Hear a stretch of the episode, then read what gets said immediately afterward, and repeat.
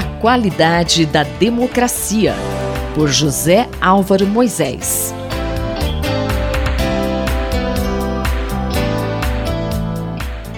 Professor José Álvaro Moisés, hoje, 7 de setembro. Qual a importância desta data? O Brasil celebra hoje o seu nascimento como nação independente.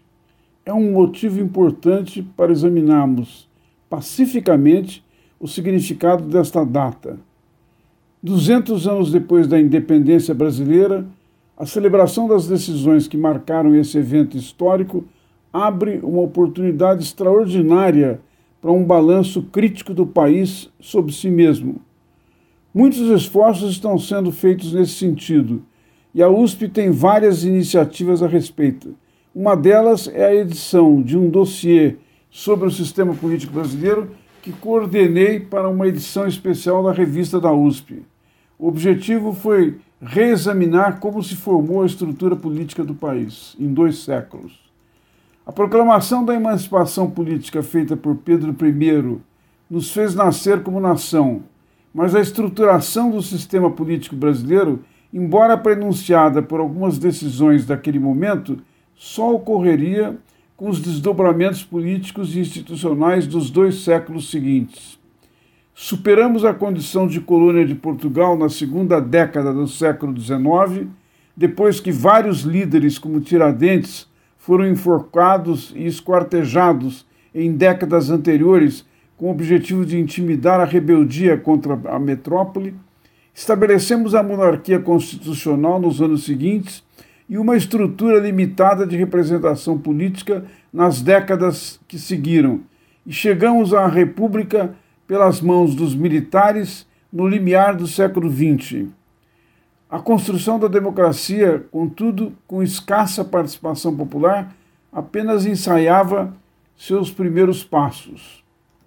Hoje, em que pese sermos um regime democrático relativamente consolidado, o sistema político está em crise. Os cidadãos não se sentem representados, desconfiam dos políticos e de instituições como o parlamento e os partidos.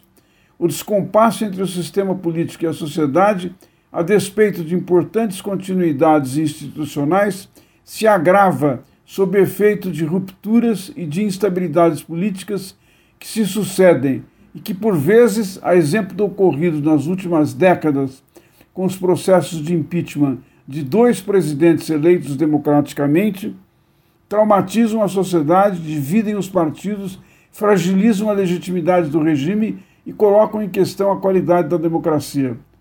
A celebração dos 200 anos da independência nos oferece, portanto, uma oportunidade incomum para um balanço do que está bem e funciona e do que está mal e produz efeitos negativos para a vida política do país.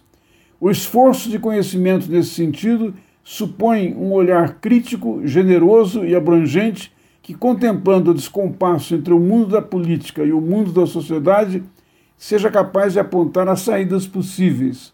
O foco não são governos específicos, mas as instituições, as regras e os mecanismos democráticos destinados ao mesmo tempo a dar voz aos cidadãos e a processar politicamente as suas preferências e os seus interesses. A independência de 1822 consolidou um forte sentido de identidade nacional no país, cujos sinais antecediam essa data. Mas, como tem chamado a atenção analistas como o historiador José Murilo de Carvalho, afora celebrar o que é devido, temos ainda muito o que questionar pois a mudança de 200 anos atrás deixou em aberto muitos problemas e impasses, a exemplo dos decorrentes de quase quatro séculos de escravidão, algo cujos efeitos tiveram enorme impacto na formação da cidadania, com consequências que questionam a democracia existente no país.